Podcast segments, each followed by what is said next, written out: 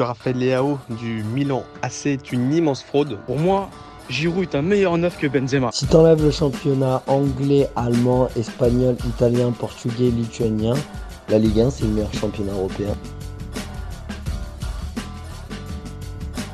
Salut à tous, je suis très heureux de vous retrouver pour un nouvel épisode du FC Copain.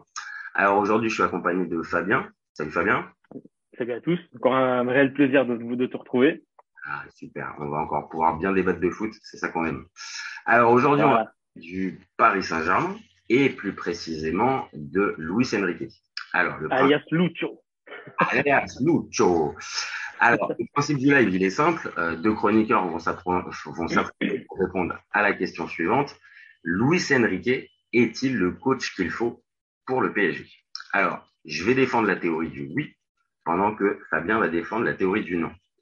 Toujours d'accord? On y va. Allez, c'est parti. Alors, je vais lancer mon petit chrono pour pouvoir bien respecter. Et c'est parti. Alors, pour moi, Luis Enrique, c'est un top coach. Alors, je pose ça là tout de suite parce que pour moi, c'est pas un simple détail. Euh, quand je dis top coach, c'est-à-dire que c'est un, un, entraîneur qui a eu des résultats probants tout en proposant un jeu on va dire juste attrayant, pour pas dire autre chose. Euh, durant sa période de Barça, euh, il a été capable de faire évoluer un peu le, jeu dogmatique, euh, des Catalans, qui était énormément basé sur du tiki-taka. Alors, ok, il n'est pas passé non plus à du pick and rush à l'ancienne non plus, hein, nous, mais il a, un peu assumé que le Barça n'est pas forcément la maîtrise du match, la maîtrise d'un match durant 90 minutes. Alors, c'est sûr, avec Messi, Suarez et Neymar, c'est plus facile. Mais n'empêche, il a quand même remporté. d'accord. Il a quand même remporté la Ligue des Champions. Et c'est quand même juste la dernière du club barcelonais. C'est pas un détail. Euh, ensuite, il a enchaîné sur l'Espagne, sur la sélection espagnole. Alors, pour, pour beaucoup de gens, inconsciemment, c'est un échec. Et oui, c'est vrai que quand on se rappelle de son dernier, euh, du, du dernier mondial, l'élimination contre le Maroc en huitième de finale, oui, on se rappelle encore plus de la manière dont ils se sont fait éliminer, à jouer, à jouer, à jouer, et au final, ne jamais être capable de pouvoir véritablement tirer et marquer. Et ils se sont fait éliminer. Mais il faut pas oublier non plus avant, en demi-finale de l'Euro, finale de la Nation League, et tout ça aussi pareil, avec un, jeu vraiment attrayant et un, un matériel à disposition pas forcément extraordinaire. On ne parle pas forcément de la grande équipe des Xavi, Iniesta et Fabregas. Euh, alors, on vient de le voir, le CV, comme je viens de le dire, il plaît dans la faveur de Michel Riquet, malgré ce, dernier, ce, semi-échec euh, face, face au Maroc. Il possède pour moi la légitimité auprès des joueurs. Euh, il sait gérer un groupe avec des égaux forts et surtout, il fait bien jouer ses équipes. Pour moi, c'est donc le portrait idéal du coach capable de s'imposer dans n'importe quel grand club européen. Et logiquement pour moi, il peut être le, le, coach tant attendu par le PSG depuis, depuis Carlo Ancelotti, c'est-à-dire le top coach. Par contre, la vraie question, c'est plus est-ce qu'il va avoir les pleins pouvoirs? Et si oui, combien de temps? Mais pour moi, ça reste une bonne idée de prendre Luis Enrique. Voilà pour moi. Bah, écoute, euh, c'est très intéressant ce que tu viens de dire. Alors, merci de me donner la parole sur le sujet. Euh, moi, je vais pas être euh, en opposition totale à ce que tu dis, c'est juste que je vais être extrêmement mitigé. J'insiste sur le extrêmement parce que je valide tout ce que tu dis, sauf que il y a un mot que j'aime beaucoup dans les analyses, c'est le contexte. Effectivement, euh, tu parlais du Barça, c'était c'était génial, c'était flamboyant, franchement, il nous a fait rêver. Cette MSN, c'était complètement dingue. Hein. On peut même rappeler quelques chiffres. Hein. En 2014-2015, c'est 121 buts. Euh, sur l'année 2015-2016, 131 buts. Et l'année D'après, c'est 142 buts sur les 176 inscrits. Donc, euh, avec Obama en 2017, 49 passes décisives sur les 98 buts inscrits. Sur de la NSS, c'était juste, voilà, c'est champagne, feu d'artifice, que tu veux. Enfin, peut-être temps précédent. Et enfin, c'est juste incroyable. Bon, ça, ça venait aussi après une, une ère Guardiola qui était incroyable. Ça, c'est non négligeable. C'était aussi euh, sur une période où euh, Messi était complètement stratosphérique et rien à voir avec le Messi qu'on a vu ces derniers temps. Euh, donc, ça, ça, joue quand même quand un extraterrestre euh, dans, dans, dans, dans, ta team. Bon, il a le mérite d'avoir gagné, il les accroche à son palmarès. Super. On a vu ce que tu as dit sur la partie avec la sélection espagnole. Ouais, c'est vrai, il y avait du jeu avec les forces en présence, les jeunes qui émergent, les Gavi, etc. Bon, c'est intéressant. Entre temps, il y a eu quand même la case de AS Roma, quoi, qui était un, peu moins glorieuse. C'était pas naze, mais c'était pas non plus fou, quoi. Et c'était avant le Barça. Juste, c'était avant le Barça. Avant le oui, t'as raison. Excuse-moi, excuse-moi. T'as tout à fait raison. Tout à fait raison. Mais pour le coup, euh, on a quand même cette transition qui fait que on voit ce qu'il est capable de faire avec les forces en présence aussi. Euh, et je dirais qu'il y a encore un contexte culturel qui est super intéressant, c'est que au final, tu vois, il était très ancien dans la culture club du Barça. Au Barça, bah forcément, tout le monde parle espagnol. Il a la culture espagnole. Les informations passent beaucoup mieux. Et forcément, quand tu es euh, un joueur emblématique qui revient dans son club, bah, l'oreille est forcément un peu plus tendue. Il a, pu se passer potentiellement le même phénomène avec la sélection espagnole. Les, les, les dimensions culturelles énormément. Maintenant, le, le, côté culturel, on va pas se mentir, on sait très bien que le PSG, c'est un gros point noir dans le vestiaire. Voilà. Après, parmi ce gros point noir, je dirais qu'il y a un point gris, c'est qu'il y a une grosse connotation hispanophone. Donc peut-être que pour aller gérer justement sur une situation, il peut aider à faire cela. Si j'avais eu, si j'avais eu l'opportunité de choisir quelqu'un qui avait un profil, on va dire, unilatéral en termes de, gestion culturelle, j'aurais pointé un Mourinho, par exemple ou un Ancelotti, tu vois, quelque part. Enfin, moi, c'est l'impression qui, qui, me ressort de tout ça. Bon, en tout cas, euh, moi, ce que je vois, c'est qu'il va apporter un, un jeu offensif euh, attrayant, qui pourrait également nécessiter un ajustement significatif de certains joueurs. Donc, est-ce que les joueurs en présence vont faire l'affaire avec avec son, son philosophie de jeu? Hmm, Certains oui, d'autres non. On a on a Messi qui est parti. On a un, une, une polémique Neymar partira partira pas.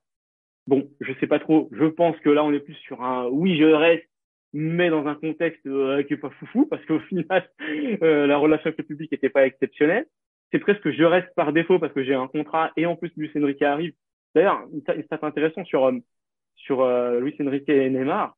lors de son passage, Neymar était l'un des joueurs qu'il avait le plus utilisé. C'était, je crois, le numéro 4 en termes en termes de joueurs le plus utilisé. Euh, ouais, c'est ça. Il a utilisé euh, à 145 reprises. Le numéro 1 était Bousquet, 181, Messi 158 et lui Suarez 147. Donc tu vois la la la, la MSN reste reste compacte comme comme on peut le dire. Euh, et, euh, et, et aussi bah, le point d'interrogation Mbappé parce que typiquement il pourrait s'appuyer là-dessus pour parfaire son jeu offensif, tourner vers l'avant avec une flèche qui part très vite, partira partira pas s'il reste, comment comment je me comment je, construis dans l'avenir parce que on imagine bien qu'il y a quelqu'un de ce calibre-là, lui, il a envie surtout d'anticiper l'avenir. C'est quelqu'un qui donne la chance aux jeunes. Ok, très bien. Est-ce que parmi les jeunes qu'on a au PSG, on va avoir des jeunes des jeunes à des joueurs clés qui vont, hum, on va dire, matcher avec sa philosophie de jeu? Alors il y a Warren Zaire Emery qui est voilà qui, qui Attends, garde-en, garde-en, garde-en sous le pied, garde-en sous le pied parce que là il faut qu'on fasse notre petit débat là. Tu nous sors plein de choses ultra intéressante. Donc vas-y, je te laisse, je te, je te laisse conclure. Mais ouais, effectivement, j'avance là-dessus. Mais euh, tu vois, effectivement, euh, euh, il y a aussi cette pression qui fait que le gars, il va arriver dans un club où la seule réelle ambition, c'est de gagner la Ligue des Champions. Donc le gars arrive avec un niveau de pression qui est là.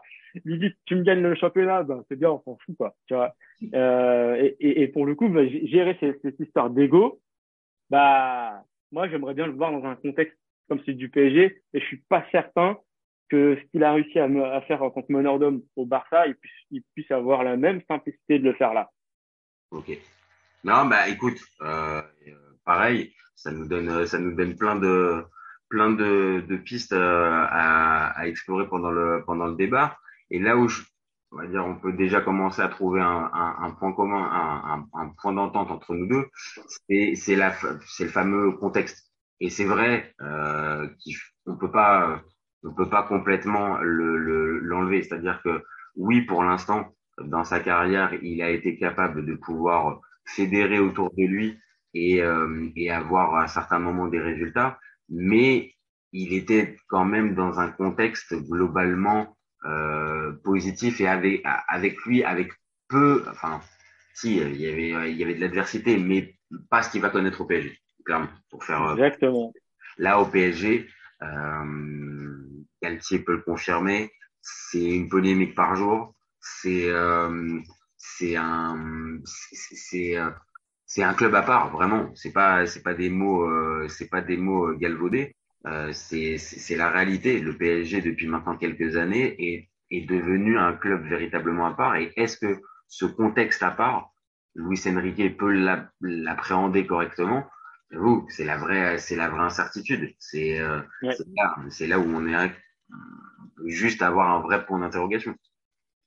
Ouais, je, je, je, suis assez d'accord. Moi, tout, tout, euh, toute l'analyse globale euh, de, son, de son potentiel réussite va résider dans, le, dans sa manière à gérer le contexte, en fait.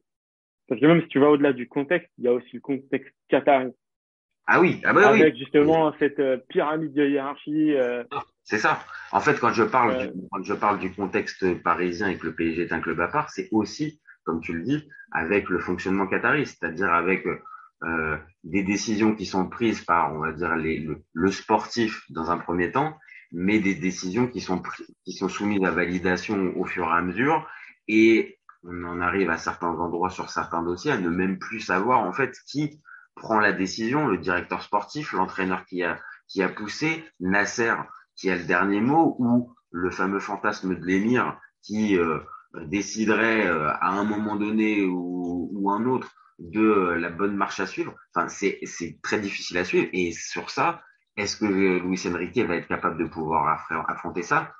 Ouais, je pense que là, on va trouver un vrai point, un point d'entente. Oui, c'est. Bah, de, ce que j'ai, de ce que j'ai pu lire dans la presse déjà, après à vérifier si c'est vrai. En tout cas, c'est ce qui a transpiré dans la presse. Il se serait dit qu'il avait demandé minimum deux ans sur son contrat incompressible afin de pouvoir mettre en place ses idées. En gros, euh, ne peut pas sauter au bout d'un an.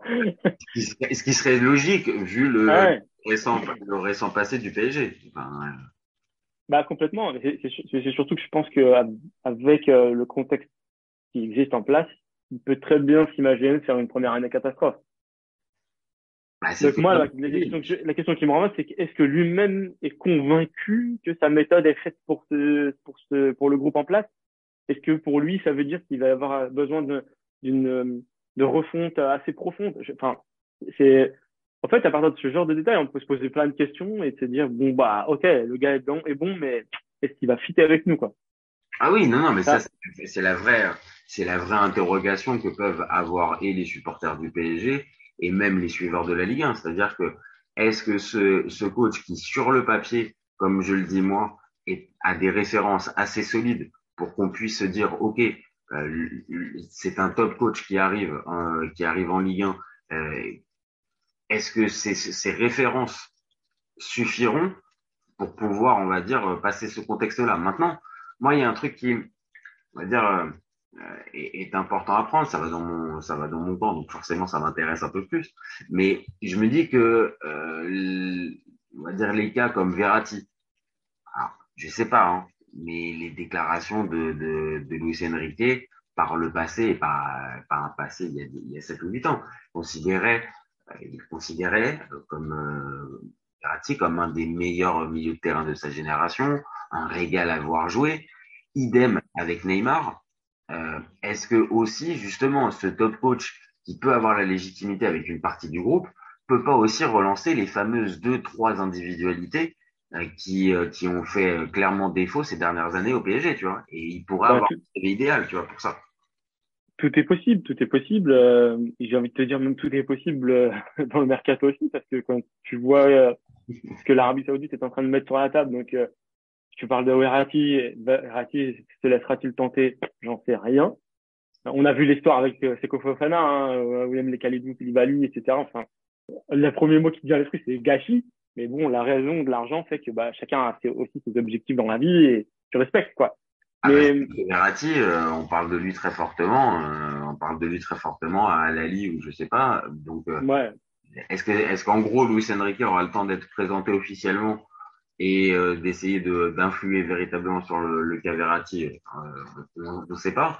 Maintenant, un, un... D'ailleurs, je trouve que ça prend un peu de temps hein, quand même cette officialisation.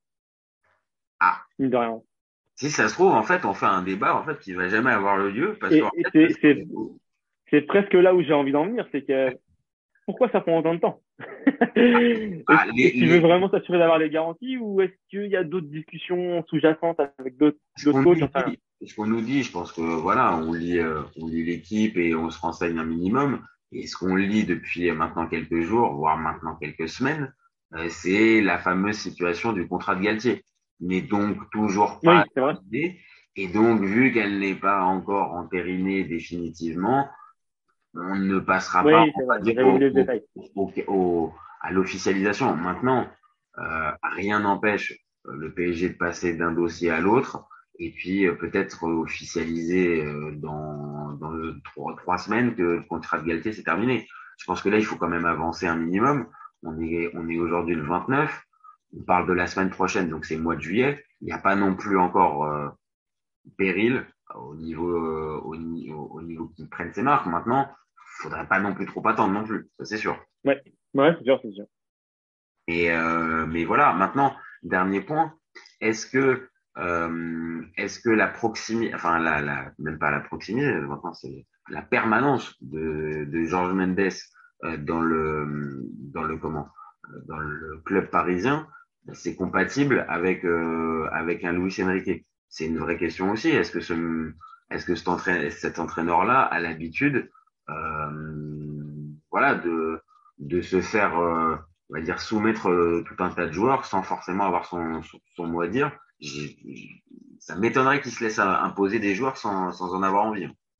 Bah, le truc, c'est que je me dis, euh, en reprenant un petit peu le, le schéma qui a été euh, celui du PSG ces dernières années, effectivement, Georges Mendes, bah, il prend peut-être un peu plus d'ampleur ces derniers temps, mais au final, depuis que Campos est là, peut-être même avant, euh, il était déjà rayonnant autour du, du PSG. Effectivement, il y a une manne financière pour lui quelque part par là. Il, il sait, il sait où graviter. Euh, mais au final, euh, quand les, les coachs sont en place, j'ai pas vraiment l'impression que des joueurs ont été imposés par euh, par ce gars-là, quoi, tu vois. À part euh... peut-être proposer, mais bon, les joueurs, ont, les, les coachs ont fait leur choix aussi. Non, t'as raison, t'as raison. Il y a eu beaucoup de fantasmes autour de Georges Mendes, voilà. même depuis le depuis le départ. Maintenant, mmh. on est avec euh, Ugarte, euh, qui est représenté par euh, Mendes, Asensio, et euh, je sais pas si euh, le joueur chinois Kang In Lee c'est toujours c'est toujours d'actualité ou si ça ah, je sais pas. Donc, et lui aussi est représenté par, par Georges Mendes.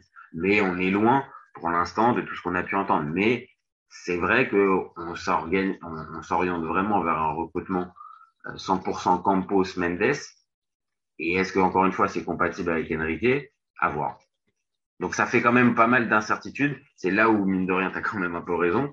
Et moi, on va dire, je suis un peu plus positif pour le PSG en me disant que, allez, un coach de ce calibre-là, peut euh, peut peut-être enfin euh, lancer une dynamique positive. Maintenant, dernier point, il y a, quand même Mbappé et ça forcément euh, ça va influer euh, massivement sur la saison du PSG. Donc, euh, bah, complètement. Bon derrière la, la, la, vraie la vraie réjouissance de tout ça, c'est que tu vas récupérer un, un cash flow incroyable pour essayer de construire une équipe de, bah, à la dimension de cet argent, quoi, de ce montant. Donc, à voir.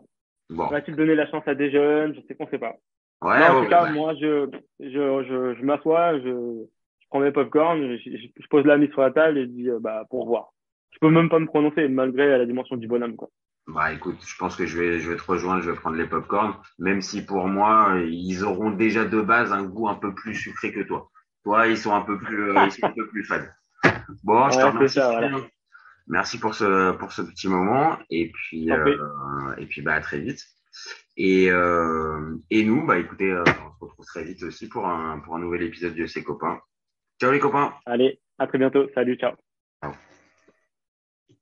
Raphaël Leao du Milan AC est une immense fraude. Entre un choc de Ligue 1 et un choc de MLS, je regarde la MLS. J'ai pas peur de dire que Bounassar, à son prime, il avait 4 cafous dans chaque orteil. Marquinhos, capitaine du PSG Non mais arrête, il a le charisme d'une nuit. Mais il faut arrêter avec Payet, c'est un grand joueur. À son prime, euh, je te confirme que Atem Ben Arfa n'a rien à envier à Lionel Messi. Pour moi, Giroud est un meilleur neuf que Benzema. Entre Lizarazu et Candela, je prends Candela. Elle a dit de ouf.